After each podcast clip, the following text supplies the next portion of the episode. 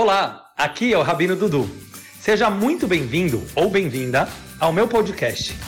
Aqui você encontrará conteúdo sobre judaísmo, cabala, psicologia, filosofia e atualidades. De uma forma sempre profunda, contemporânea, mas ao mesmo tempo muito descontraída. Espero que você goste da viagem.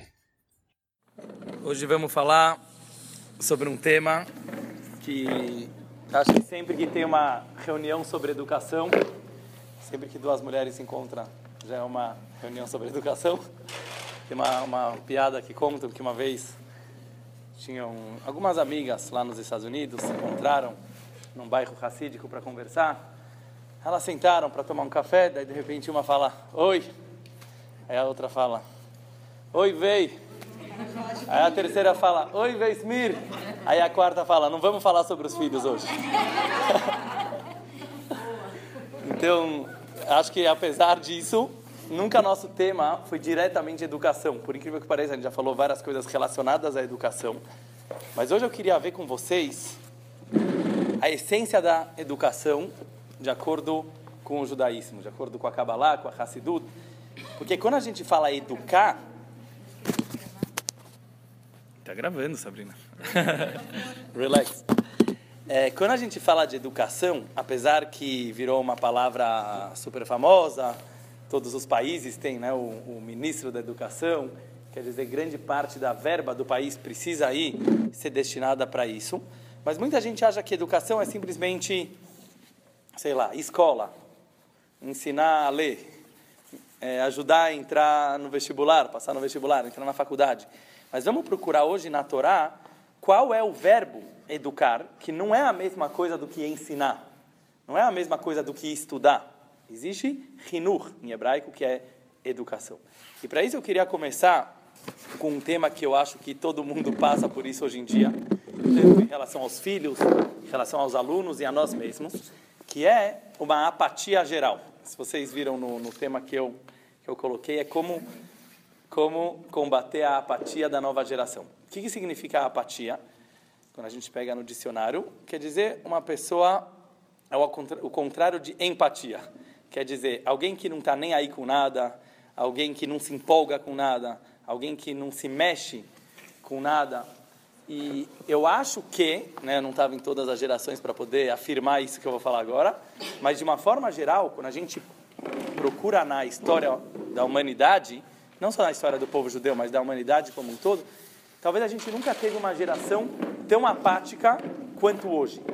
É, o que eu quero dizer com apático? Você teve na nossa história várias e várias fases. Você teve romantismo, você teve iluminismo, mas cada uma delas tinha ideologias nas quais os jovens se apegavam. Então, sempre tentando transformar o mundo, eles acabavam muitas vezes indo contra os pais, muitas vezes indo contra a geração anterior, mas sempre apegados a algum tipo de ideologia. Até no começo do século passado, com o socialismo e o comunismo, que quase todos os jovens se apegaram a esse a essas ideologias justamente porque elas eram muito inovadoras, tentando melhorar o mundo.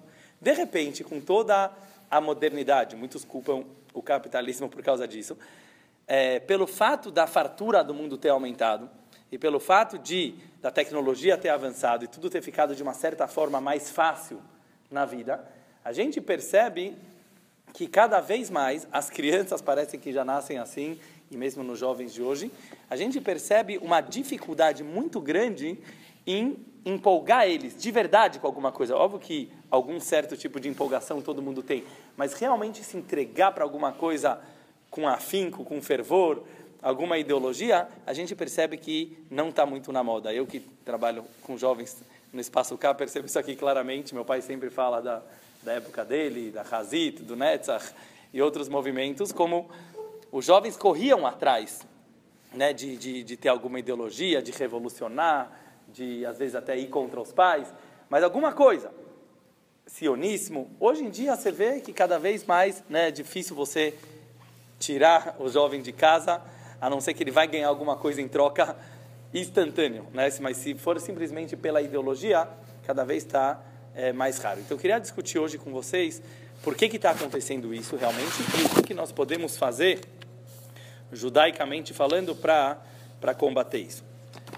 Então eu queria trazer um caso da Torá, como sempre, para a gente analisar e ver se a gente pode extrair alguma mensagem prática e direta para o nosso assunto. É um tema que eu acho que eu já mencionei para vocês é, uma vez, só que hoje a gente vai interpretar ele de uma forma é, um pouco diferente. Em geral, se você procura na Torá, não sei se vocês sabem, não existe a mitzvah de Hinur. Não existe nas 613 mitzvot a mitzvah educarás o teu filho. Existe a mitzvah veshinantam levanecha, você vai estudar Torá com teu filho, é uma mitzvah do pai estudar Torá com o filho. Existe a mitzvah de, óbvio, os pais a, a, ou a criança a partir do bar mitzvah ou do bat mitzvah ser obrigado a cumprir todas as mitzvot. Mas antes do bar ou bat mitzvah, quando ele ainda é uma criança, teoricamente, ele não seria obrigado ainda a cumprir Torah e mitzvot. Não sei se vocês sabem isso. Teoricamente, até o bar mitzvah e bat mitzvah, a pessoa está isento. Essa é a comemoração. Muita gente fala, ah, Rabino, mas eu não fiz bar mitzvah. Não, você não fez a comemoração do bar mitzvah. Você não fez festinha, mas passou o dia que você fez 13 anos de idade, você fez bar mitzvah. Bar mitzvah quer dizer, ficou obrigado a cumprir as mitzvot. Não faz diferença se fez festinha, se subiu na Torá, se colocou tefilim. Passou aquela data, você fez bar mitzvah. Passou aquela data, você fez bat mitzvah. Antes disso, existe uma mitzvah derabanan, derabanan quer dizer rabínica, os rabinos interpretaram da Torá, que para a criança chegar aos 13 ou 12 anos, com a capacidade de cumprir o judaísmo, óbvio que você precisa ter educado ele antes, porque ele não vai chegar sabendo. Então, tem uma discussão no Talmud, mas a conclusão é que é uma mitzvah rabínica, é derabanan, a mitzvah de Hinur. Só estou trazendo uma introdução para vocês entenderem de onde vem a educação na Torá. Mesmo assim, nós encontramos três lugares, apenas três lugares em toda a Torá, três mitzvot, que a Torá menciona a responsabilidade dos grandes cuidarem dos pequenos.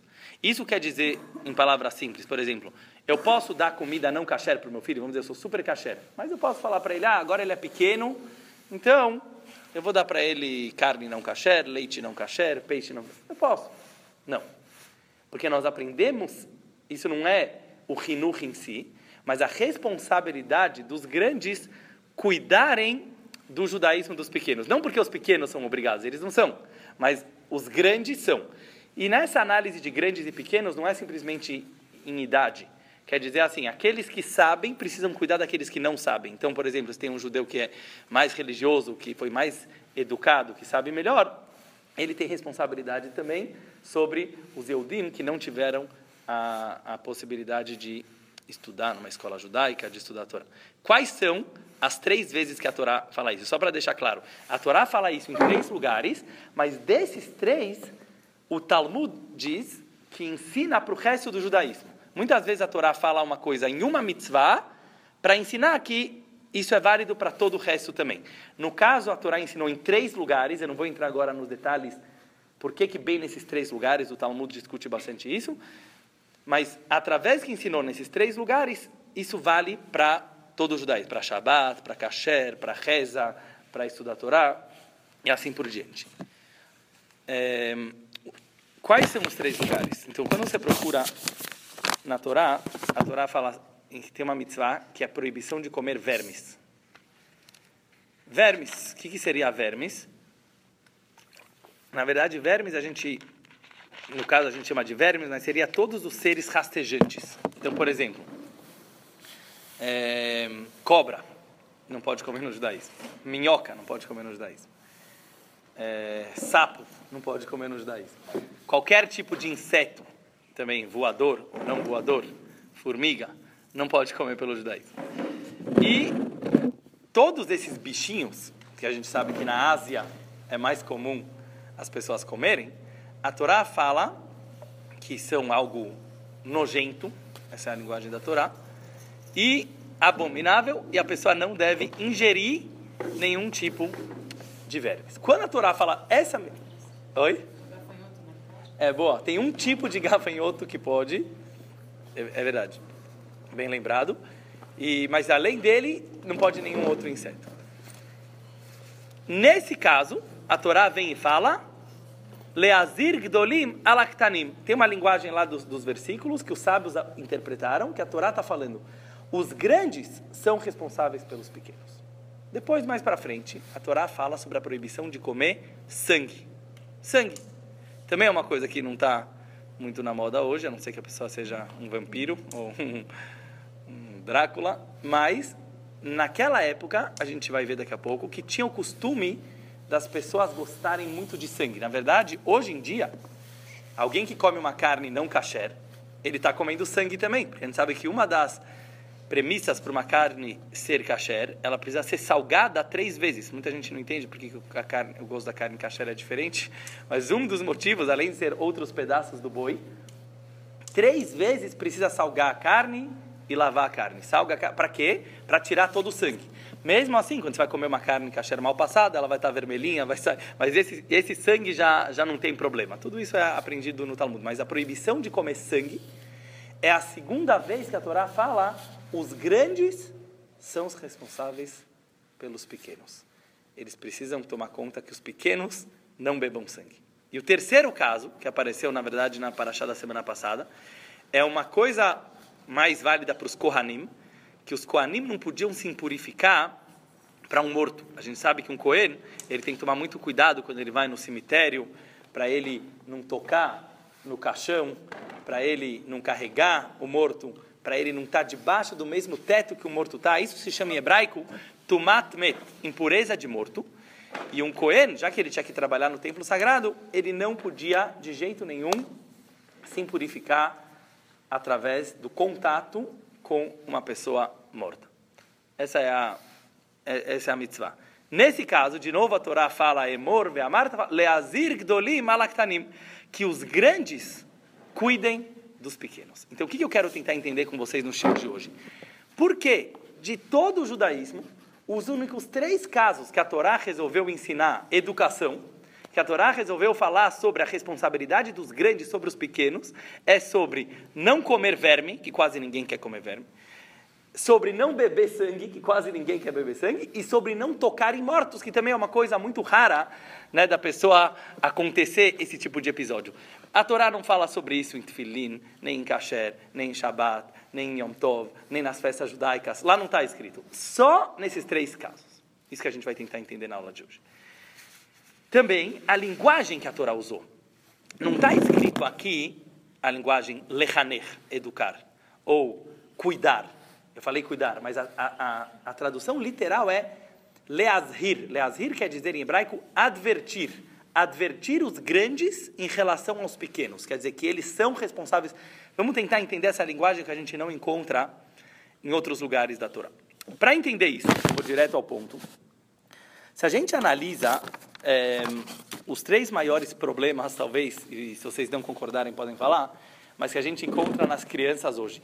Eu acho incrível como isso que a gente vai analisar hoje da Torá combina com o que está acontecendo na atualidade. Quais são as maiores, é, os maiores desafios, vamos falar assim, não vamos falar problemas, os maiores desafios que a gente tem com a juventude de hoje. Talvez sempre, mas mais na nossa, na nossa geração.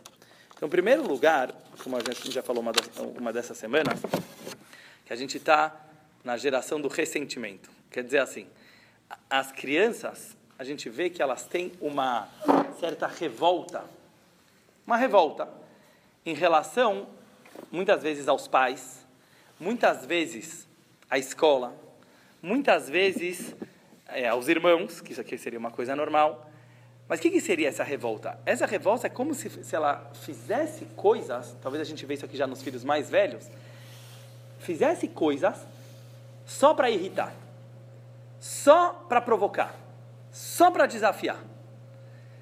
Por exemplo, a gente vê hoje em dia, infelizmente, muitos jovens né, é, fazendo viagens cada vez mais loucas, cada vez mais estranhas.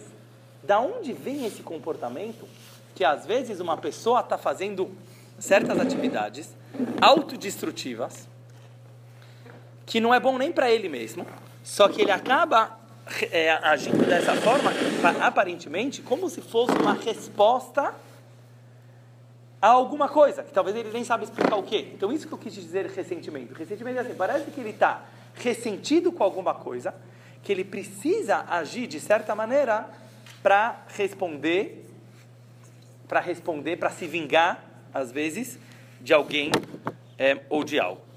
Segunda coisa que a gente encontra muito, cada vez mais vícios. Hoje em dia tem tantos tipos de vícios que é difícil você encontrar alguém que não é viciado em nada. Porque quando a gente fala vícios, né, antigamente talvez eram drogas pesadas, ou cigarro, ou bebida, mas hoje em dia, cada vez mais, né, os estudos, os neurocientistas estudam, que tem vários tipos de comportamento que também são considerados vícios, não necessariamente uma droga. Então, uma pessoa ela pode estar tá, é, viciada, óbvio, em celular, né, como a gente já falou várias vezes, em tecnologia. Oi? É, é, o cubo mágico. Esse é, talvez é um bom vício. Esse. Tem joguinhos eletrônicos, tem PlayStation, tem é, às vezes pessoas que elas são viciadas em relacionamentos não muito saudáveis.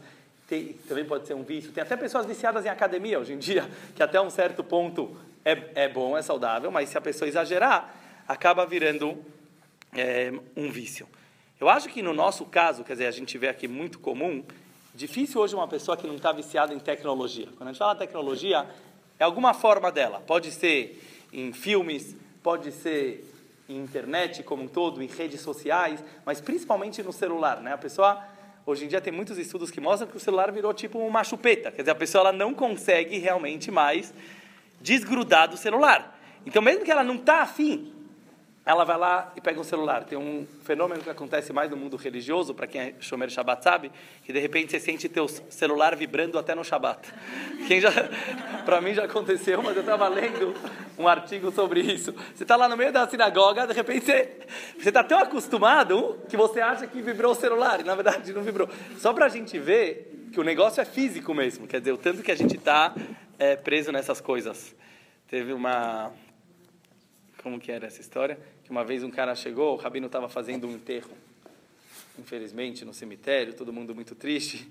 Aí, de repente, o cara pega o celular.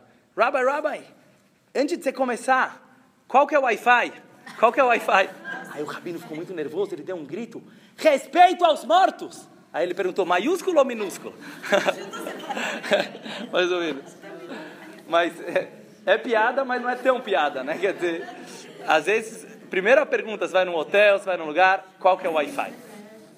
Então, esses tipos de vícios, esses tipos de vícios, onde eles nos atrapalham? Quer dizer, por um lado você vai falar, a tecnologia é super boa, tem muitos avanços, a gente usa para o bem, mas a, o perigo está justamente na palavra vício. Não estou nem entrando no conteúdo que a pessoa está olhando no celular ou não, independente do conteúdo, mas o fato dele depender de alguma coisa para viver, já não é uma vida saudável, de acordo com, a, com os médicos, de acordo com a saúde. Então, esse é um segundo comportamento que a gente vê. E o terceiro é aquilo que eu falei antes, que é a apatia, uma certa frieza, a indiferença que a gente percebe na juventude de hoje. Então, o que eu queria analisar hoje com vocês? É, eu queria analisar algumas coisas. Em primeiro lugar, assim, será que existe uma relação entre esses três? Quer dizer assim, será que esses três comportamentos que eu mencionei agora, um certo ressentimento, vícios e apatia, será que eles estão ligados? Ou será que eles são completamente independentes um do outro? Entendeu? Assim, porque tem comportamentos que não tem nada a ver um com o outro. Uma pessoa pode ser super viciada em drogas e balada, ele é super animadão. Então, aparentemente, ele não é apático. Aparentemente. Ou será né, a mesma coisa, apatia e raiva. Não tem a ver, porque aparentemente o cara que está raiva, pelo menos ele está vibrando com a raiva dele. O outro é apatia. Será que estão ligados? Vamos voltar para os três casos que eu mencionei da Torá. Primeiro, vermes. Diz a Torá, mesmo naquela época, era um grande nojo comer vermes. Linguagem da Torá, nafsho sheladam katza bashratzim. Quer dizer assim, a alma da pessoa, por natureza, se afasta dos vermes. Ninguém curte, quase ninguém. Barata, sabe? Aranha, formiga. As pessoas fogem desses bichinhos. Pernilongo. Por que, que alguém vai comer isso? Então, a Torá fala uma coisa muito interessante. A Guemará traz que a pessoa fazia isso leachis. Leachis em hebraico quer dizer para irritar o Criador. Olha que interessante, estamos falando da Torá 3 mil anos atrás. Quer dizer, existia um comportamento que o cara ia comer verme só porque é estranho, só porque é autodestrutivo. Isso que é o verme. Ou seja, quando a Torá está falando, você não vai comer uma coisa que é óbvia que ninguém quer comer, por que a Torá precisa falar? Não deveria ser uma mitzvah. A Torá deveria falar, seja saudável. Quando a Torá fala, não, você não vai comer vermes, mesmo que é óbvio, porque não é tão óbvio assim. Existem alguns comportamentos humanos que a pessoa faz só para provocar. Mesmo que ele sabe que é mal para ele, mesmo que ele sabe que é autodestrutivo, mas ele está querendo tanto se vingar de alguém que vale a pena. Vamos tentar analisar um pouco na nossa vida o que, que seria esse tipo de comportamento. Quem você está querendo provocar na hora que você faz esse tipo de comportamento?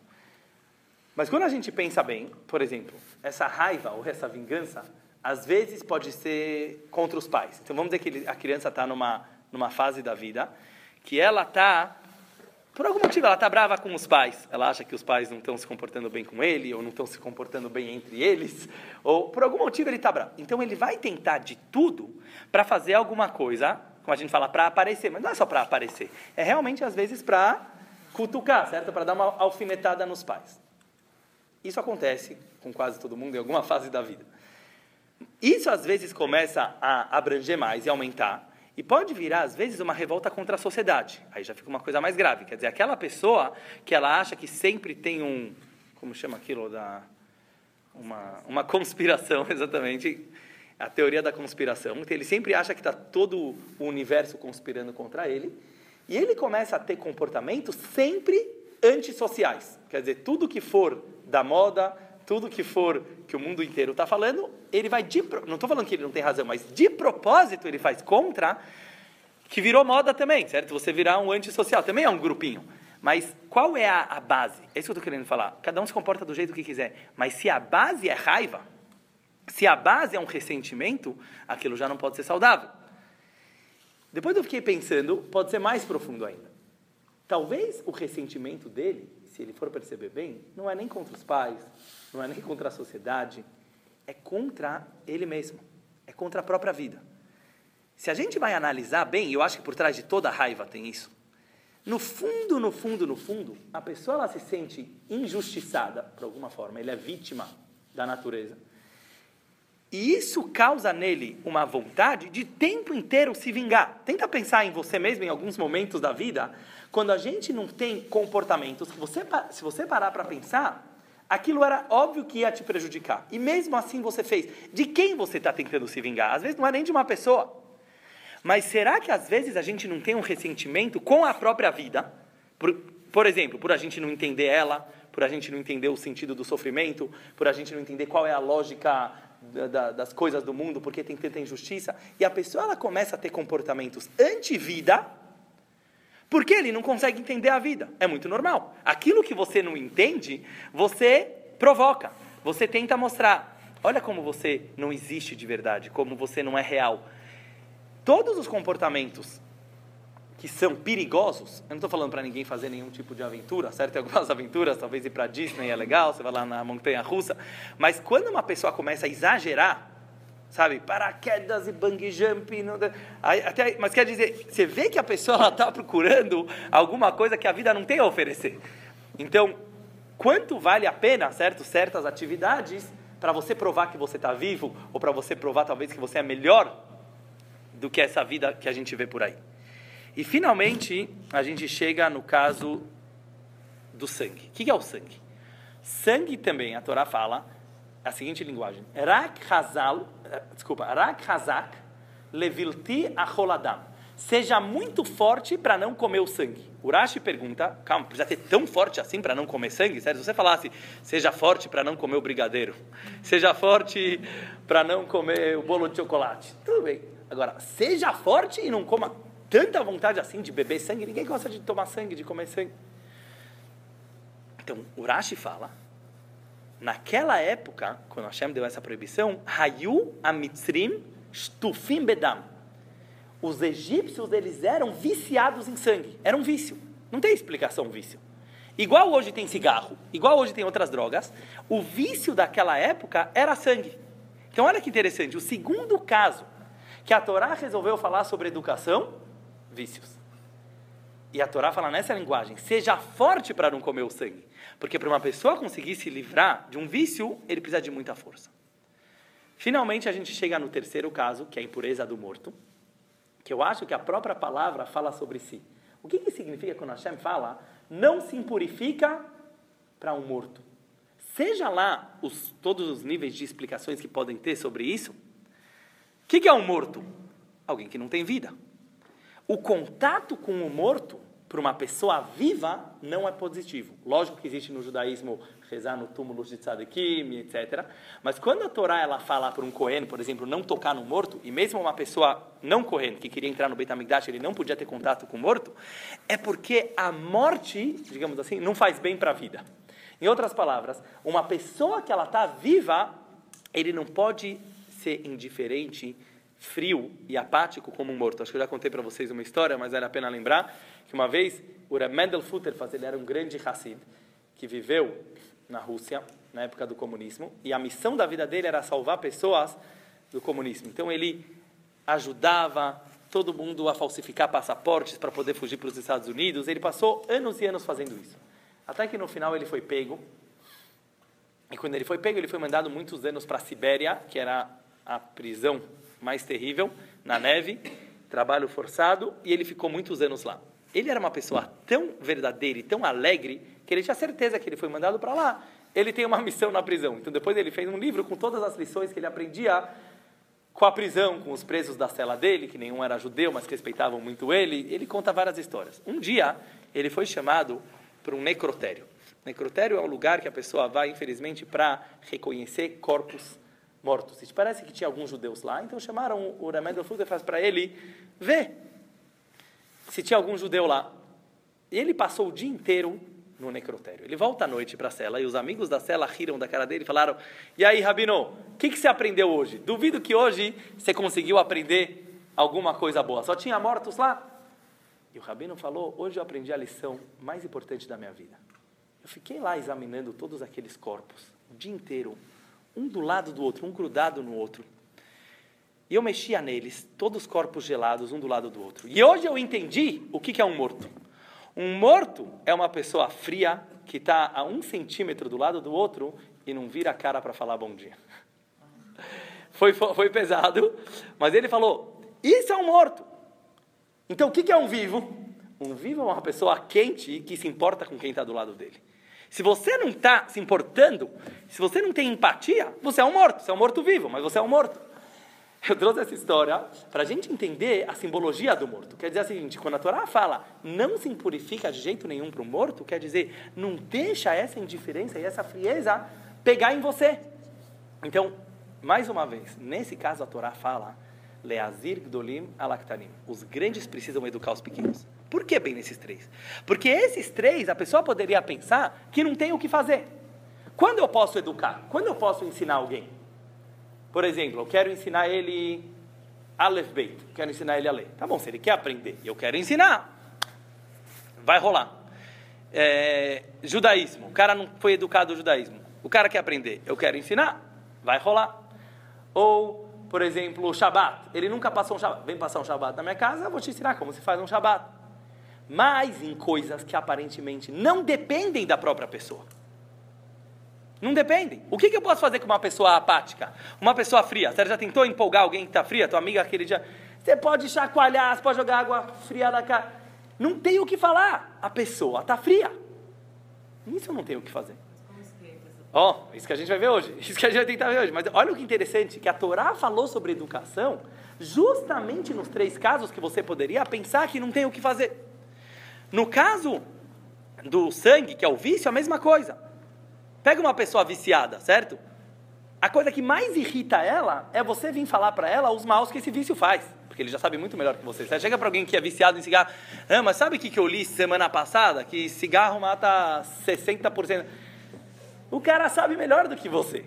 Ele não está saindo do vício porque ele não consegue.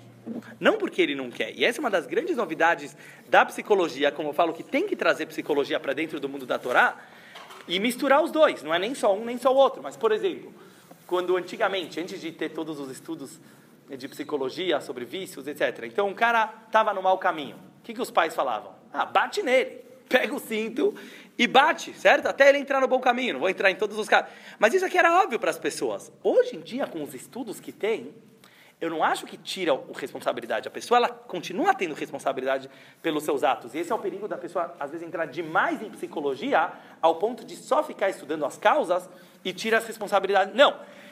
Depende da tua boa vontade. Com certeza depende. Mas se você estudar as causas que estão levando a criança ou a pessoa àquele vício, isso é uma coisa inteligente, porque às vezes ele não consegue largar aquele vício. Então, mais uma coisa, você poderia pensar não tem o que fazer. O que eu posso fazer com uma pessoa que está viciada? Eu vou falar com ele, ele vai ficar mais nervoso ainda. Mesma coisa o que está irritado com alguma coisa. Certo? Aquela pessoa que ela faz todos os tipos de comportamento autodestrutivos, não é uma coisa lógica. Ele já está se autodestruindo. Pega na tua vida, quando você tem algum comportamento autodestrutivo, certo? Por que, que não tem? Tem que fazer terapia, tem que... Porque não é uma coisa lógica. Não, de, não deveria ser lógico uma pessoa querer se destruir. Então, se a pessoa já está tendo um comportamento assim, o que, que eu posso fazer? Vem a Torá e fala, justo nesses três, Leazir, Gdolim, Alaktarim, e já estamos começando a entender o que é educação. Aqui começa a educação. O resto não era educação. O cara quer aprender a Levbeit e eu quero ensinar a Levbeit? Não, não é nem educação, é ensinar. É estudar. Uma pessoa quer passar um Shabbat legal na minha casa? Às vezes eu falo assim, tem grupos de estudo. Pega o nosso, por exemplo, certo? Todo mundo que está aqui, está aqui porque queria estar tá aqui. Não tem nenhuma obrigação, acordou cedo de manhã, veio. Tá. Agora, você tem aulas que você vai dar obrigados, certo? As pessoas são obrigadas, por exemplo, na escola. Ele não quer estar lá, então ninguém está afim de ter aula. Você entra lá, você tem que dar aula porque... Ele, então, o desafio é muito maior, certo? Talvez você não vai ter que ensinar, porque lá ninguém está afim de aprender. Então, o que você vai ter que fazer? É aqui que começa a educação. E é isso que muitos professores e rabinos e pais às vezes não sabem que é justamente quando aparecem esses três problemas que você tem a maior oportunidade da tua vida de educar. Porque aí começa a Hinur. E vamos ver como tirar vantagem dessa situação. E, em primeiro lugar, a gente precisa ver como que os três estão é, interligados. Eu fiz algumas anotações para ficar um pouco mais fácil, mas para entender é, vocês perguntaram muito bem, certo? Como faz para como faz para esquentar a pessoa? Como faz para realmente educar? Antes de responder essa pergunta, eu acho super importante a gente perceber como esses três estão interligados. Se a gente perceber qual é a relação entre esses três, a gente vai perceber que, no fundo, apesar da Torá ter colocado isso em três lugares diferentes, no fundo, a essência é a mesma, apesar de parecerem problemas muito diferentes um do outro. Vamos analisar juntos o que está acontecendo no mundo de hoje. Por que será que hoje a apatia está maior, o ressentimento está maior, os vícios aumentaram? Por que será? Se a gente parar para analisar o que está acontecendo na nossa geração que nunca teve antes, é a facilidade e a rapidez que a gente tem para conseguir tudo. Eu estava lendo um artigo muito interessante que falava assim: antigamente a pessoa tinha um cavalo, ele queria andar de cavalo. Ele puxava o cavalo para a direita quando ele queria para a direita, ele puxava para a esquerda quando ele queria para a esquerda. Às vezes, o cavalo não ia respeitar ele. Às vezes, não ia dar certo. As pessoas já estavam acostumadas com isso. Ele viajava para fazer uma viagem de business, demorava muitos dias. Pode ser que ia chover, ia estragar toda a viagem. As pessoas estavam super acostumadas com frustrações, com decepções com esforço e com não controle da situação. Eu achei fantástico esse artigo. Não me lembro agora onde eu li. Hoje em dia, o que é a automatização? É muito importante isso, porque a grande mudança do mundo foi a automatização. Hoje nós sentimos que a nossa vida está totalmente sob controle. Porque cada vez nós temos mais controle das coisas. Então, hoje em dia você não tem um cavalo, você tem um carro. 99,999%, se você puxar o volante para a direita, ele vai virar para a direita. O carro não vai falar, hoje eu não estou afim, hoje eu vou empacar. Às vezes o carro quebra, mas a possibilidade disso acontecer é infinitamente menor do que antigamente. Então, lembra um dia que a gente falou sobre frustrações? Essa é a base de tudo. Quando a pessoa ela começa. Pode falar.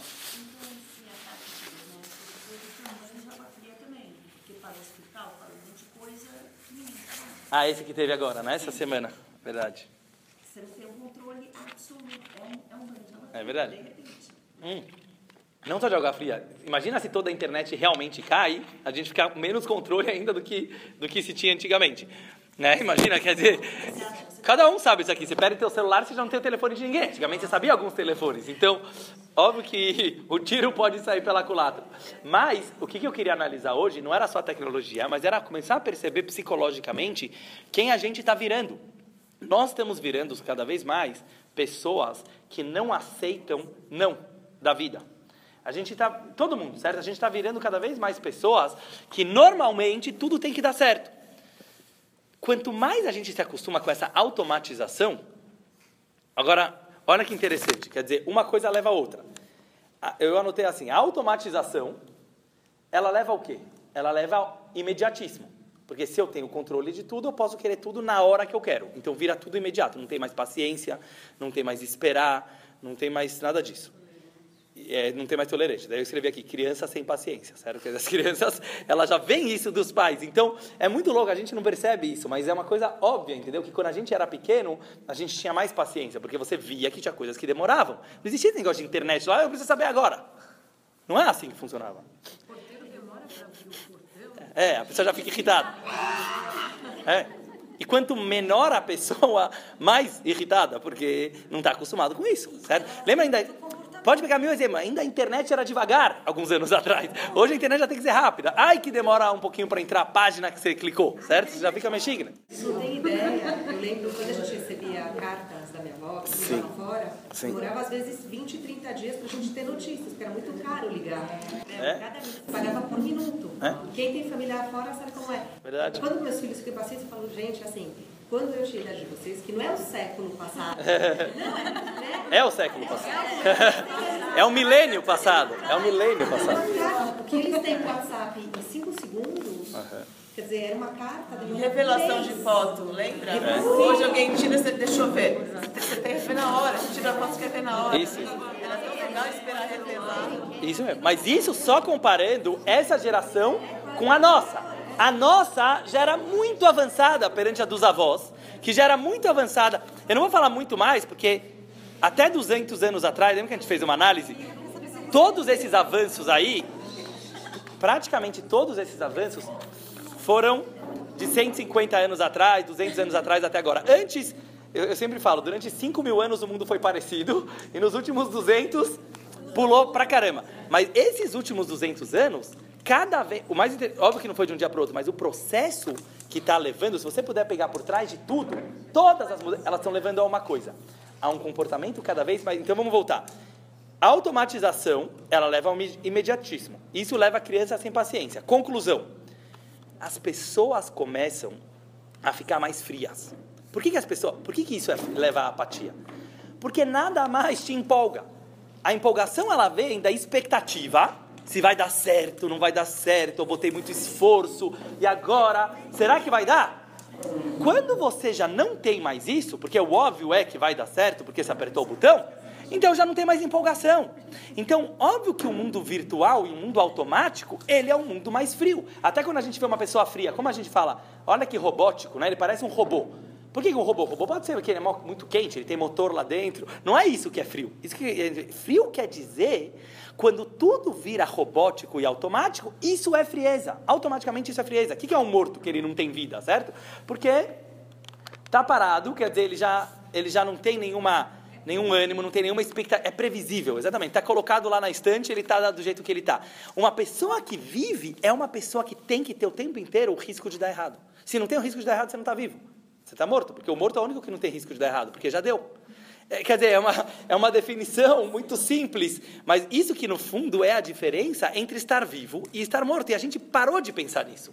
Aliás, aquilo que eu mencionei algumas vezes nos últimos Shurim, que ele escreve nesse livro Sapiens, que talvez por isso que ficou tão é, na moda, certo? E tão best-seller, é que eu, eu li, e logo no finalzinho, depois que ele faz toda uma análise da humanidade, ele fala como que o homem passou do homem da caverna para a agricultura, e da agricultura passou para o homem das indústrias, e das indústrias passou para o homem da tecnologia e tal. E óbvio que isso aqui não tem volta, e óbvio que isso aqui teve muitos avanços para a saúde, principalmente, contra a fome, principalmente, etc. Mas a pergunta que ele faz no final do livro é: valeu a pena? Valeu a pena? Por que, que ele fala valeu a pena? É uma pergunta muito forte. Aparentemente valeu a pena. As pessoas vivem mais, têm mais qualidade de vida, têm mais fartura no mundo, tem muito mais abundância. Mas se você perdeu o ingrediente básico da vida, não valeu. Vocês entenderam? Se você perdeu um detalhe da vida, ah, a gente não conversa mais com a vovó no sofá, conversa na internet. Tá bom. Ah, a gente não come. Mas se você perdeu a vida, que é aquele filme que eu mencionei para vocês é, semana passada, certo? Que chama, quem quiser pode assistir, Quando Te Conheci. Que ele mostra um mundo futurista, no qual as pessoas não têm mais emoções. Está totalmente ligado. E eles acham, eu dei uma aula para as crianças aqui do ensino médio, só para vocês terem ideia sobre esse tema, e eu, eu vi que eles gostaram muito do terceiro ano, porque acho que nunca, eles acharam que o Rabino ia falar de religião, eu acabei falando de emoções. Eu falei, vocês não estão vivendo. E a gente conversou e alguns deram algumas opiniões. Mas duas meninas perguntaram, mas qual é o problema? Se tudo que Hashem quer é para o bem, então o mundo vai virar, a gente vai virar tipo robô. Hoje em dia a gente não vê graça, mas deve ser que vai ter graça. Mas justamente essa pergunta que tem que se fazer, quer dizer, eles, a gente não tem noção como funciona a cabeça dele. Até eu falo, mas quer dizer, quanto mais jovem, eles já estão quase que nascendo no mundo robótico. Então, quando você já nasce nesse mundo robótico, é, começa a virar normal não ter emoções. Esse é o perigo. Quer dizer, os românticos de plantão precisam tomar cuidado, porque a gente precisa salvar as emoções. Mas o que eu expliquei para eles é que não pode ser que o mundo foi feito, porque isso que é a beleza da Torá. Poderia ser que o mundo só de robôs é melhor, mas quando a gente pega na Torá, e mesmo pela minha lógica, pelo menos, a essência da vida é justamente essa espontaneidade, esse risco, essa forma é, o Pondé fala uma coisa muito engraçada que eu estava lendo no. Eu estava assistindo um vídeo dele, que ele fala sobre niilismo, né? Que niilismo, na verdade, tem muito a ver com isso que a gente está falando. O que é o niilismo? Ele foi uma corrente que nasceu do romantismo. O romantismo, é, outra vez a gente pode trabalhar isso melhor, que é um tema bem interessante. Mas o romantismo, o que, que foi? Quando o mundo começou a ficar Muita gente acha que romantismo é ser romântico, né? Tipo Romeu e Julieta. Não é isso que é romantismo. Isso é um dos fatores do romantismo. O romantismo foi uma época na qual as pessoas começaram a ficar com saudades do passado. Quando isso começou? No capitalismo. Quando o mundo começou a ficar só dinheiro, dinheiro, dinheiro, dinheiro, as pessoas começaram a perceber, estou falando já coisa de 300 anos atrás, começaram a perceber onde vai dar isso. As pessoas vão pensar só em lucro e recompensa, e onde vai parar aquele verdadeiro amor entre o homem e a mulher, e amor à vida. Então, essa foi a era do romantismo. Mas isso levou a uma coisa que se chamava niilismo. O que era niilismo? Niilismo quer dizer é, o mor, morto, né? Nilo na verdade zero, nada, em latim, certo? Ex nihilo, você fala, é o zero. Quando a pessoa começou a perceber o avanço todo, tudo começa a virar descartável, no sentido assim, a pessoa ela pode se aprofundar numa teoria, dela falar assim, mas quem falou que isso está certo? Que é um certo ceticismo também. E a pessoa ela começa a duvidar de tudo. Tudo vira questionável, tudo vira duvidoso, então, esse medo do que, que o futuro está apresentando, isso leva a, a, um sentimento de que nada vale a pena. E é uma coisa muito perigosa. Eu só estou trazendo essas ideias para falar que não só de acordo com a Torá, mas aparentemente... Ah, a coisa engraçada que ele fala, ele fala assim, que... Ele fala assim, eu imagino daqui a 100 anos. Daqui a 100 anos todo mundo vai fazer filho no laboratório. Por quê? Porque é óbvio que o filho vai nascer melhor, vai nascer com os olhos que você quer, com o cabelo que você quer, com a inteligência que você quer. Aí eles vão rir da nossa geração, eles falam assim, eles vão rir que ridículo aquelas pessoas que faziam sexo para ter bebê. E na verdade, no, no, nesse filme também mostra isso, né? Daí ele fala: não, mas aquilo é amor. Como amor? Você tem amor por uma criança que você traz para o mundo, você não sabe se ela vai nascer doente, se ela vai nascer com problema? Isso é amor? Ele mostra como é tudo relativo, certo? Quer dizer, as pessoas, talvez daqui a 100, 200 anos, vão falar: ah, é uma falta de amor você ter filho através de relacionamento. Você tem que fazer filho no laboratório, porque é uma responsabilidade com o teu filho. É interessante como ele é o Pondé. Eu achei eu achei super interessante essa análise, mas quer dizer, pelo menos Judá, ele acha que vai acontecer isso de verdade. Eu não quero que aconteça isso. Essa seria a nossa discussão, mas assim, porque pelo judaísmo, Hasbe Shalom, você vai falar, vai, vai morrer o relacionamento entre o homem e a mulher, vai, quer dizer, a criança vai nascer é, sem amor, sem, quer dizer, é tudo uma, um questionamento. Mas isso que eu acho legal da gente ter os valores da Torá junto com os avanços, para a gente poder analisar o que, que é vida. E o que eu gostei muito do filme que eu falei é porque o filme também está fazendo uma crítica. Quer dizer, ele não está olhando como o Pondé, ele está falando se isso acontecer, porque ele mostra que mesmo quando isso acontecer de todo mundo virar robótica, as pessoas vão voltar a sentir. Isso que o filme quer mostrar. Quer dizer, o sentimento é a essência do ser humano. Mas voltando para o nosso tema, é, então vamos continuar. Então as pessoas começam a ficar frias, porque elas são robóticas. Se você está frio, vai vir necessariamente uma irritação com a própria vida, porque, porque você não vê mais o sentido nela. O que, que começa a acontecer? Se não tem mais um sentido fervoroso, vibrante na própria vida, as pessoas ficam frias e naturalmente a irritação ela tá ligada com a frieza. Eu falei no começo que talvez não, mas ela tá ligada com a frieza. Ela é um sintoma da frieza. Primeiro a pessoa ela fica fria. E aí de repente, para poder ter um certo calor, ela só consegue achar calor na vingança, na irritação, na raiva. Então é justamente para poder viver. Acho que é a maior prova que não vai acabar as emoções humanas. Porque quando a pessoa não começa a achar um sentido positivo para viver, ela vai procurar um sentido negativo para viver, que é o contrário do amor, do carinho. E o que, que vai ser? Ressentimento, raiva, vingança.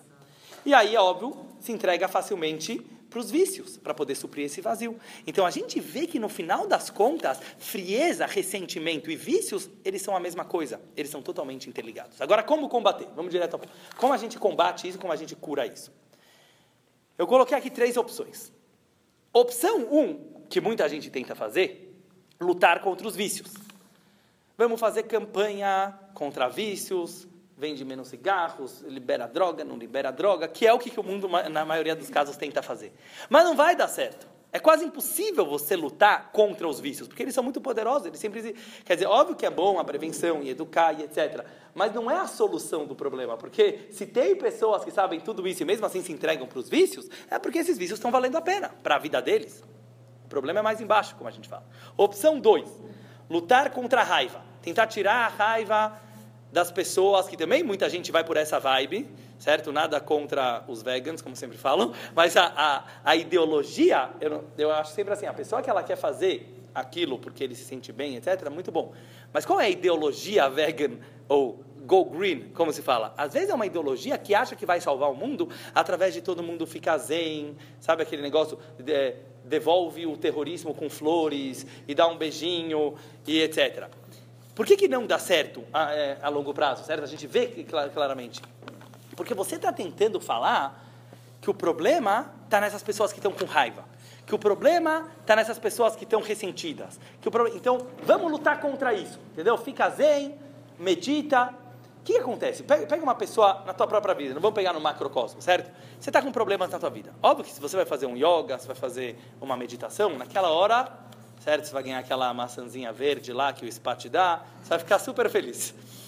Vai lá, sai. Aí você sai, alguém te dá uma buzinada atrás, acabou todo o zen.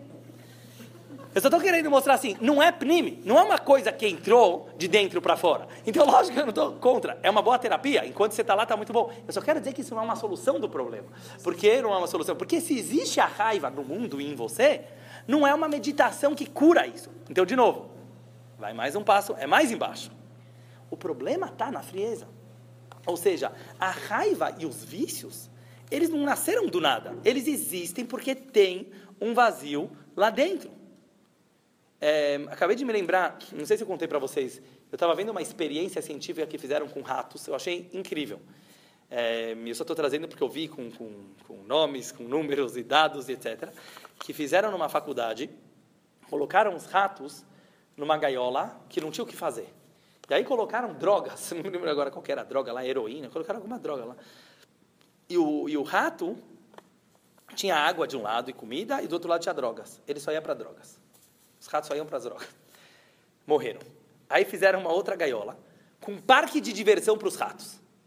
Tinha escorregador, piscina. Você viu isso? Eu achei fantástico.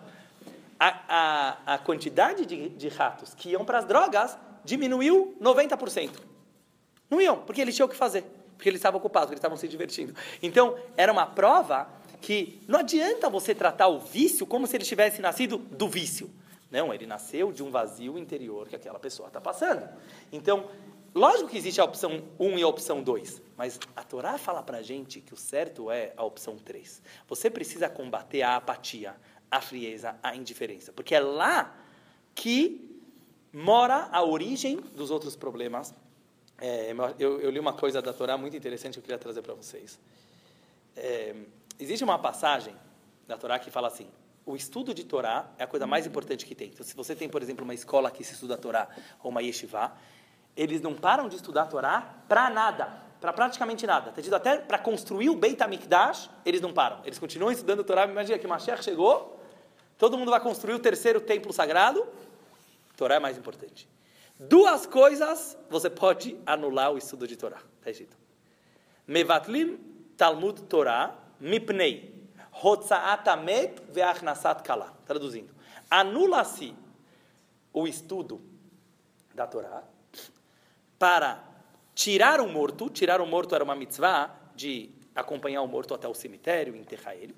E achnasat kala, ajudar uma noiva a casar. Achnasat kala quer dizer colocar a noiva. A tradução literal que é a alegria de, de você alegrar uma noiva. Uma vez perguntaram para um grande mestre racídico que se chamava Toldot Yaakov Yosef. Ele era da época do Baal Shem um pouquinho depois. E perguntaram para ele assim, vocês já vão entender a ligação com essa passagem. Vocês, Hassidim, ficam fazendo Farbrengen, certo? Aqui quem já foi na, no meu Farbrengen já sabe agora o que, que é. O que é um Farbrengen? Faz lechaim, canta músicas, conta histórias, bate papo, filosofa sobre a vida. Mas isso é bitul Perguntaram, os outros religiosos perguntaram para ele. Isso é anulação do estudo da Torá. Você poderia estar estudando Torá enquanto você está fazendo Farbrengen. Como? Como vocês podem fazer? E aí ele trouxe essa passagem. Ele falou assim: você só pode parar de estudar a Torá para duas coisas: para tirar o morto e para colocar a noiva. E ele explicou da seguinte maneira: tirar o morto, não está falando, tem, tem a explicação literal, mas tem a explicação simbólica. Para você, o que, que adianta? Você está estudando Torá o dia inteiro, cumprindo mitzvot, rezando, igual um morto, igual um robô, frio. Esse é o único caso que a Torá falou. Para tirar o morto de dentro de você, e para isso você precisa de um farbrengen, para isso você pode parar de estudar Torá. E a segunda coisa, ele falou, levar a noiva. Em hebraico, kalá, não sei se vocês sabem, vem de uma, uma palavra muito bonita, vem de paixão. Klotanefesh. Kalá em hebraico quer dizer uma pessoa que a alma dela está ansiosa para se conectar com Hashem. Então é isso que ele falou, para colocar fervor, para colocar paixão. Então, para tirar o morto e para colocar paixão, para isso você pode parar de estudar a Torá. Mas eu estou trazendo isso agora para a gente conseguir entender que aqui está a solução do nosso problema. Lembra que eu falei no começo que a linguagem que a Torá usou aqui não é ensinar, não é educar. Qual que é a linguagem que a Torá usou? Eu vou trazer aqui. Leazhir gdolim alaktanim. A palavra leazhir eu traduzi como advertir. Mas se você pegar na raiz da palavra, leazir pode ter duas interpretações: advertir e brilhar. Vem da palavra zohar. Zohar. O que é o livro Zohar que o Rabbi Shimon Baruchai, agora em Lag Baomer, a gente comemorou? Ele fez o primeiro livro de Kabbalah, Zohar, a luz. Isso quer dizer Zohar.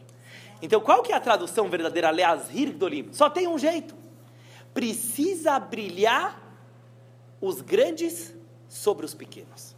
Quer dizer o seguinte: se teus olhos não estiverem brilhando quando você falar, se o pai não está animado com aquilo que ele está falando, se o professor está dando aquela aula só por obrigação, não vai adiantar, não vai funcionar. A criança é sensível. Em outras palavras, o que eu estou querendo dizer é o seguinte: a gente não precisa criticar a nova geração pelo que está acontecendo. Em primeiro lugar, porque não é culpa deles, nem nossa. Lembra que eu falei para vocês? O avanço que acontece no mundo é positivo. Tinha que ter tecnologia, tinha que ter automatização, tinha que ter ceticismo da ciência. Mas como? Como Hashem quer tudo isso? Onde Hashem quer chegar? Mashiach tem a ver com isso? Isso está melhorando o mundo? E a resposta é: chegou a época de educar. Enquanto não tinha acontecido isso, era muito fácil, era automático. Agora que tem essa revolução no mundo, é esse momento que chegou para a gente testar o nosso judaísmo, para a gente testar os nossos valores, o quão verdadeiros ele tem, eles são. Muitas pessoas, eu vou dar um exemplo em relação a isso. É, uma coisa que eu já pensei muito para mim mesmo. O que é o ceticismo? O que é uma pessoa cética? Uma pessoa cética é uma pessoa que duvida de tudo. Eu, por natureza, tenho, tenho essa natureza, por exemplo. Então eu gosto de questionar, falar, será que é verdade mesmo? Será que isso que esse rabino falou é mesmo? Será que isso aqui é mesmo? Aí eu falei, já desde que eu era muito jovem, tá, eu não nasci para ser rabino, certo? Eu não nasci nem para ser religioso, porque uma pessoa cética normalmente não é uma pessoa religiosa. Mas aí me caiu a ficha, estou falando uma coisa que para mim vale, não sei se vale para vocês, mas justamente quando eu tinha esse tipo de dúvida, começou a falar, mas será que não é para isso mesmo que serve o judaísmo?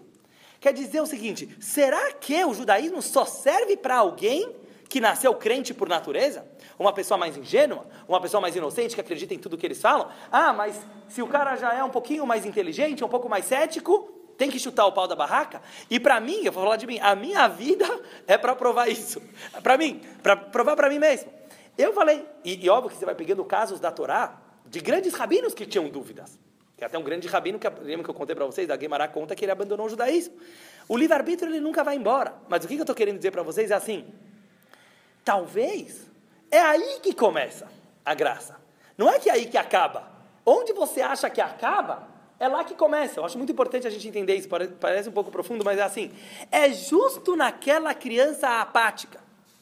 É justo naquela criança indiferente. É justo naquela criança ressentida ou que está com vícios. É lá que você vai encontrar a melhor mercadoria. Por quê? Porque lá vai testar os nossos valores judaicos, o quão verdadeiro eles são. Porque se eles não têm capacidade de mexer com uma pessoa que está nessa situação, então, simplesmente é uma tradição foi passada de família em família, e que, que, que, uns têm, os outros não têm. Se o cara nasceu muçulmano, ele vai ser muçulmano. Se nasceu cristão, ele vai ser cristão. Se ele nasceu judeu, ele vai ser judeu. Se ele nasceu ateu, ele vai ser ateu. E aí não tem novidade nenhuma. Educar começa onde? Na hora que tem o desafio. E o desafio é justamente fazer brilhar. E essa que é a, a, mensagem e o recado, vamos dizer, a dica que a Torá está dando. Você só consegue transformar uma criança através da luz. Então vamos tentar entender agora o que é a luz, certo? Como você faz brilhar. Só vamos mais, mais alguns momentos, depois podem fazer perguntas. Mas, é, primeiro lugar, eu só quero explicar um pouco essa, esse conceito de luz. Por quê? Porque quando você fala luz, também é uma, uma palavra que está muito na moda, certo? Que está fofinha, mas o que, que quer dizer ser iluminado? Pega a própria raiz da palavra. O que quer dizer or em hebraico? O que quer dizer luz? A luz, ela não acrescenta nada ao ambiente. Ela só mostra o que, que já tinha lá. Certo? Ou seja, o que, que é Zohar? Qual é a novidade da Kabbalah? É iluminar você. É iluminar aquilo que você já tinha antes. A luz ela não veio para te trazer nada de novo. O que, que ela veio fazer?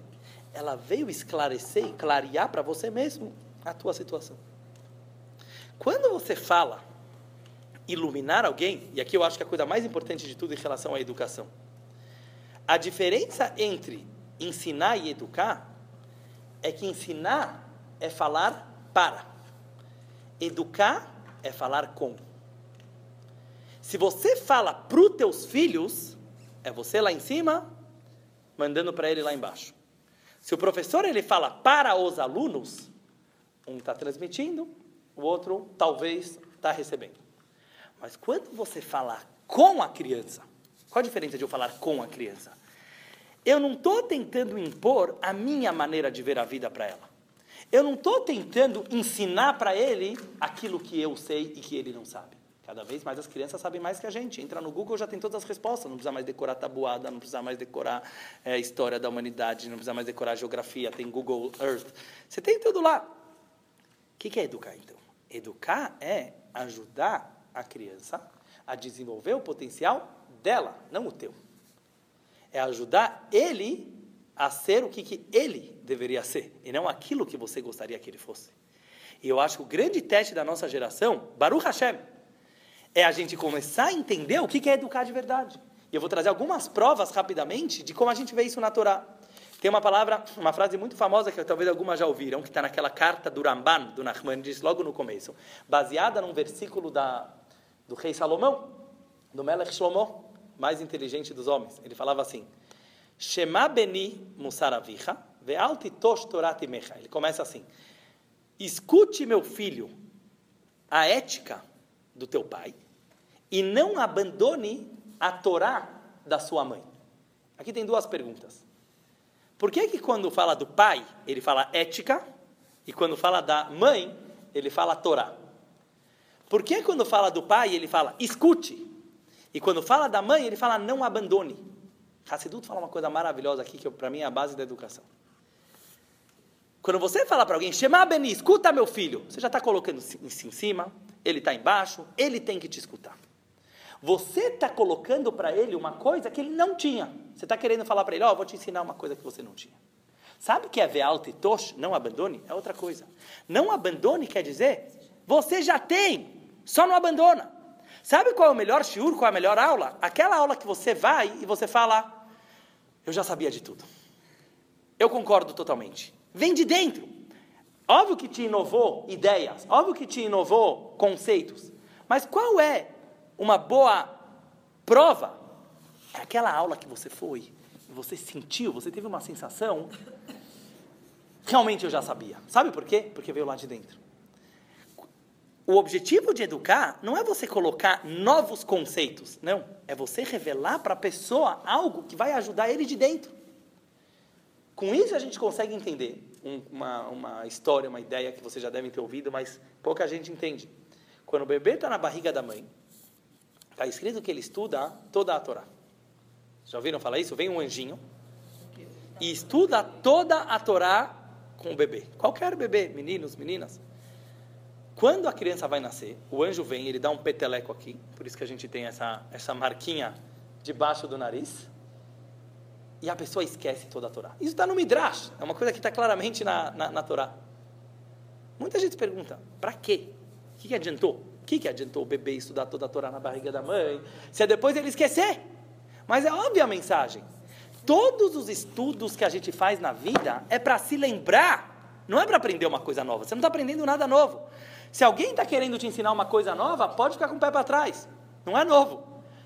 Tudo, o conhecimento verdadeiro, a sabedoria real do universal, você já tem toda ela dentro de você. Então, sabe quando você aprendeu uma coisa quando você era criança, aí você esqueceu?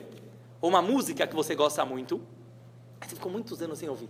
De repente você escuta aquela música, ela vem de dentro de você, ela brota. Você só precisou se lembrar que você já sabia daquilo. Então a gente precisa começar a perceber que a verdadeira sabedoria toda, infinita, está dentro de você. A gente vai em aulas, a gente lê livros para conseguir despertar e revelar aquilo que a gente já sabia. E isso é fundamental para a educação principalmente no mundo de hoje, com todo esse heterogêneo, certo? cada vez mais pessoas diferentes, realidades diferentes. Como você educa uma criança numa classe? Entende o que está acontecendo com ele. Certo? Teve uma história que eu, eu. Tinha uma, uma escola nos Estados Unidos, uma menina, ela não estava fazendo a lição de casa. Aí a professora começou a cobrar, lição de casa, lição de casa, lição de casa, nada. Aí suspenderam ela uma vez, suspenderam duas vezes, três vezes, falaram com o diretor, o diretor falou que vai expulsar. De repente, o rabino daquela cidade, que eu conheço, chegou para esse diretor falou: Você sabia que os pais dela acabaram de se separar? Alguns meses atrás? Eu sabia, mas o que isso aqui tem a ver com a lição de casa? Daí ele falou: Como que, tem a ver com a lição de casa? Daí ele falou assim: Não, mas eu preciso educar ela a ser igual às outras meninas. Se eu começar a cobrar menos, se eu começar a exigir menos, ela vai começar a se sentir pior. Tem que suspender. Tem que suspender mesmo. O, o rabino falou para ele: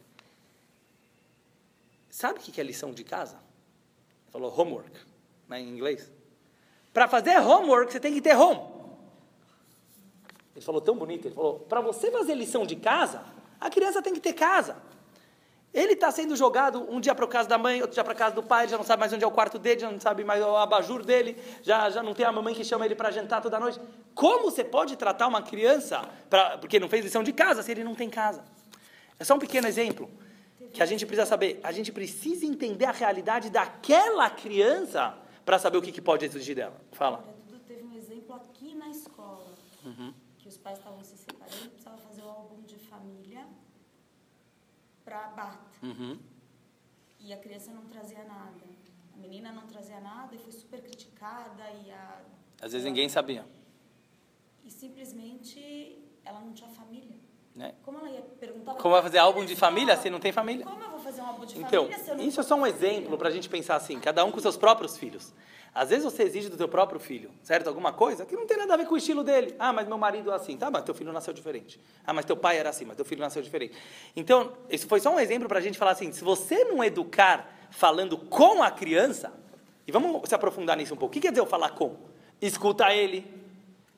Certo? Escuta aqui que ele tem para te contar, como eu já falei uma vez. Se abre com ele dos teus problemas, porque você está conversando com, você não está falando para. Eu percebo claramente nas minhas aulas, quando eu conto exemplos pessoais, pronto, você abriu a aula para um outro patamar. Porque não está aqui o rabino querendo dar lição de moral. Por isso ele fala, o pai, o homem, normalmente é Shema Beni. Escuta, meu filho, é um certo tipo de educação. Dureza, sabe? Escuta, meu filho, a ética que eu quero te ensinar. Você quer dar lições de ética e moral. Mas sabe o que é Torá? Diz a Torá Timecha. Não abandona a Torá da sua mãe.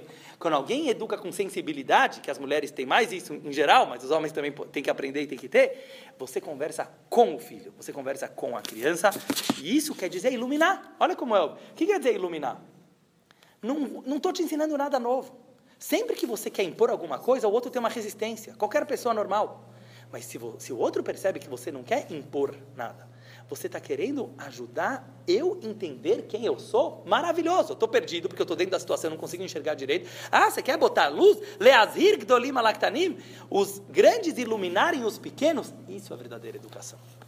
E para a gente finalizar, é, só mais um pouquinho, eu trouxe mais algumas, algumas ideias em relação a isso. Tem uma frase também que aparece no Tanar que fala assim: Hanor lanar alpidarko Gam ki yazkin lo yasur mimena. Traduzindo, eduque o jovem de acordo com o seu caminho, mesmo quando ele envelhecer, ele não sairá desse caminho. E aqui tem uma coisa interessante. É a única, é um dos, talvez o único, um dos únicos lugares que tem a palavra Hinur no Tanar. Eduque o jovem de acordo com o seu caminho. Olha que interessante. Ele não fala eduque o jovem de acordo com o caminho, ou com o caminho de Deus. Não, com o seu caminho, o caminho dele, Darko. A única forma de você dar uma educação que nunca vai sair da pessoa é você dar uma educação de acordo com ele.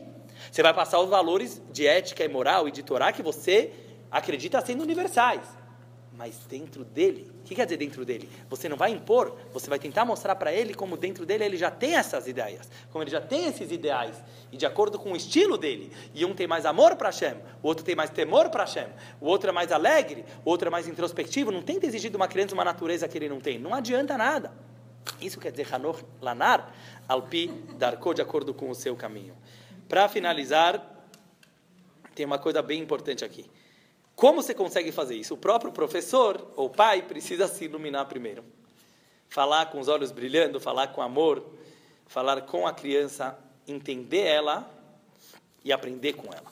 Se você entra num relacionamento achando que você só está ensinando, já está errado. Sabe aquela frase do Pirkei Avot que fala assim: muito aprendi com meu professor, mais ainda com os meus amigos e mais do que todos com os meus alunos. Não era só uma frase bonitinha. Todo professor tem que saber que só vale a pena para ele dar aula porque ele está aprendendo muito. Porque tem que ter muita paciência, óbvio que sim, precisa ter muito esforço. Mas eu já pensei muito isso, sabe? Tipo assim, porque às vezes você fala, ah, poderia estar estudando sozinho, poderia estar me aprofundando mais. Você não pode sentir que é só um sacrifício, ah, mas vale a pena pela continuidade do povo judeu. Não, não é só isso.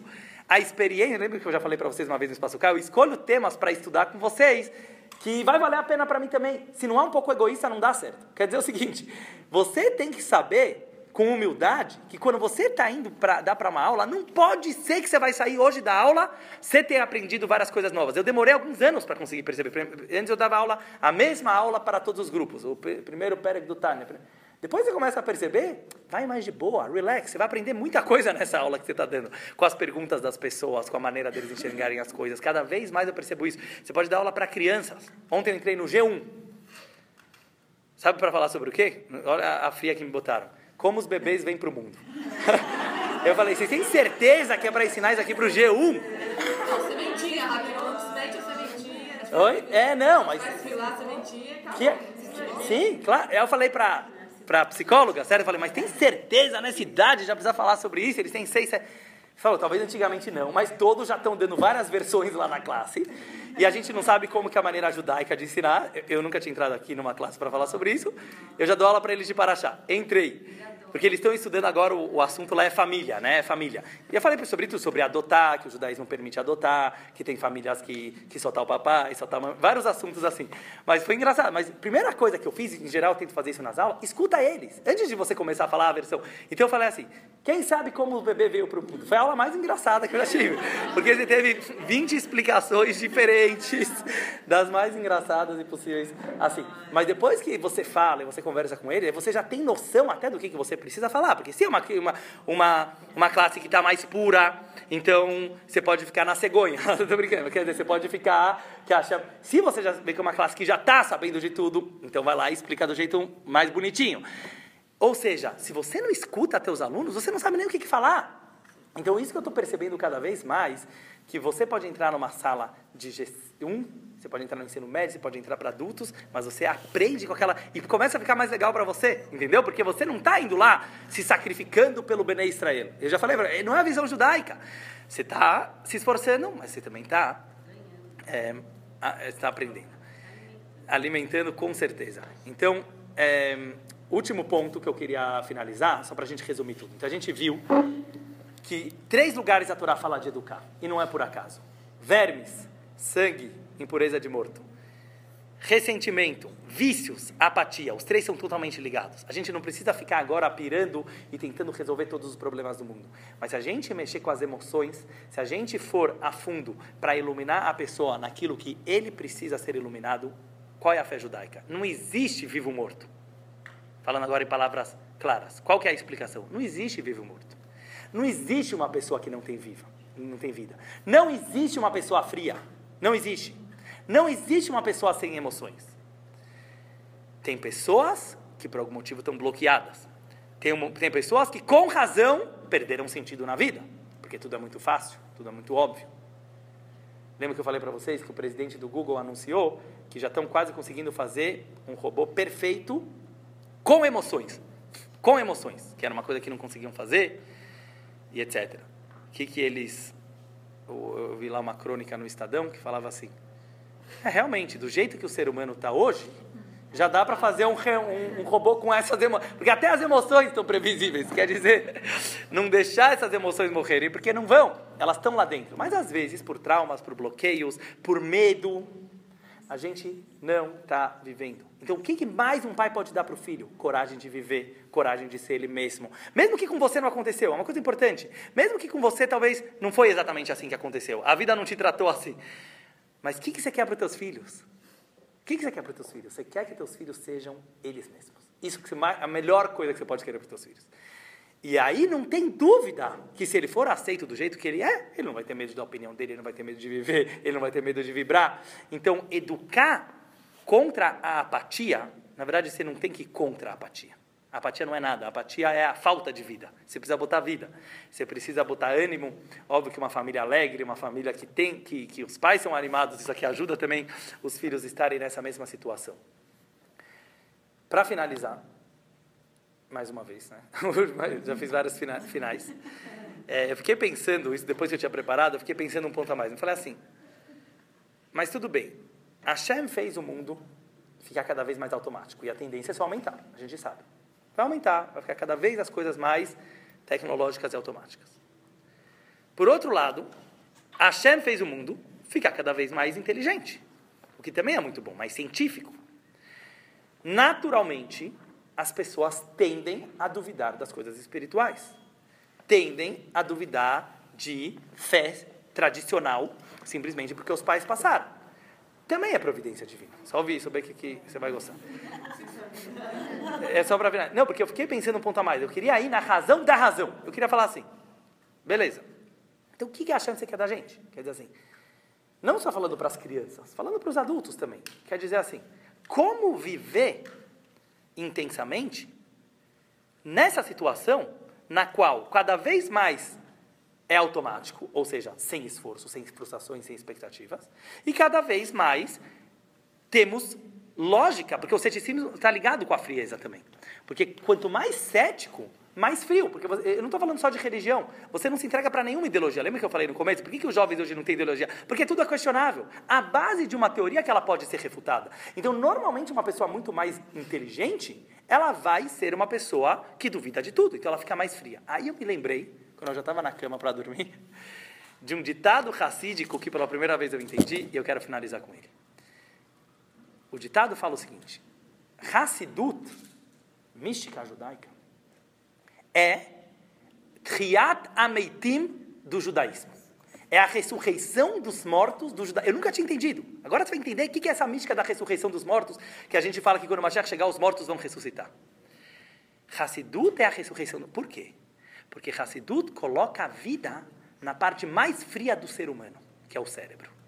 Presta bem atenção. Nós costumamos dizer, até religioso, seja intelectual, controle suas emoções, seja uma pessoa muito racional. Tem muita gente que acha que ser religioso quer dizer ser racional. Não tem nada a ver. A pessoa pode ser muito racional e ser ateu. Talvez justamente por isso. Então, ser racional não é ser religioso. Agora, o que acontece? Quando uma pessoa, ela, a gente costuma falar que o cérebro é o maior poder do ser humano, mas ele é muito frio. Não existe uma coisa tão fria quanto o cérebro humano. Eu vou explicar por quê.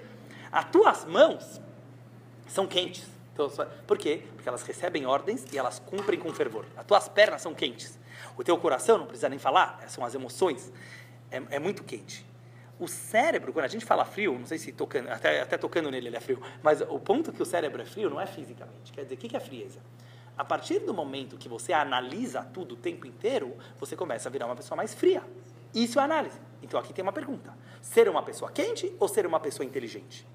Muitos tiveram esse dilema há 100, 200 anos atrás, quando a ciência começou a avançar, abandonaram a religião porque falou: eu não vou ser uma pessoa burra religiosa, eu quero ser um inteligente científico. Hassidut fala. Sabe o que é a ressurreição dos mortos? Até qual é a prova que alguém é vivo de verdade? Que ele consegue dar vida até para o morto. A vida verdadeira é quando ela pode entrar até no morto. Vamos falar agora, no no, o nosso morto é o nosso cérebro. Em outras palavras, é aquilo que eu estava falando antes para vocês, que é o meu desafio da minha vida. É você não ter medo de questionar. Você não ter medo de desafiar o próprio judaísmo. Você não ter medo de perguntar as perguntas mais amedrontosas e mais. Quer, como já falei várias vezes, não quer dizer que você vai sair com a resposta no primeiro dia. Mas quando você faz essas perguntas, quando você aceita lidar com isso, vem uma luz de dentro que é mais forte do que a tua dúvida. Só para você entender, o que quer dizer triatamentim? O que quer dizer colocar a vida nessa situação? Quer dizer assim, já que o mundo está tão automático assim, isso eu quero te dizer, não é igual, sabe? Ah, então vamos voltar para a agricultura para poder voltar a vida a ter graça? Não, isso é regredir. É você falar, já que o mundo está assim, quer dizer que viver é uma luz mais profunda. Não só porque tem frustração, não só porque tem decepção. Isso é Mashiach. Muita gente fala, eu não quero que Mashiach chegue, porque a vida não vai mais ter graça. Por que a pessoa fala, a vida não vai mais ter graça? Porque se não tem mais como dar errado, se não tem mais morte, se não tem mais frustração, então virou tudo enjoado, certo? Assim, ao contrário, você tem que pensar. Lá a gente vai descobrir um sentido para a vida que não depende de frustração. Um, um sentido para a vida que não depende de risco, que não depende de dar errado. E a gente já está começando a vivenciar isso hoje em dia. Ou seja, eu não estou com a resposta pronta. Se eu tivesse, eu sou machia, certo? Quer dizer, eu estou querendo dizer assim, a gente está vivendo já o começo de uma era muito especial, na qual a gente não tem que reclamar da tecnologia, a gente não tem que reclamar que os relacionamentos... Não, a gente tem que parar para pensar. Ah, quer dizer que vida é mais profundo do que frustrações e expectativas. Quer dizer que vida é mais profundo do que eu ter uma fé cega em alguma coisa só porque a ciência não tinha me ensinado a questionar. Não. Vida é, mesmo com dilemas, mesmo com ceticismo total, mesmo com niilismo, mesmo assim, aí eu descubro a vida.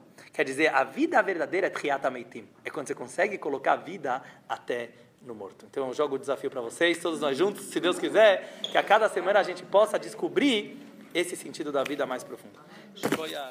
Muito obrigado por ter me acompanhado nessa jornada. Acesse os meus canais Rabino Dudu no Spotify, no YouTube, no Instagram ou no Facebook para continuar desvendando os mistérios dessa longa viagem que se chama vida.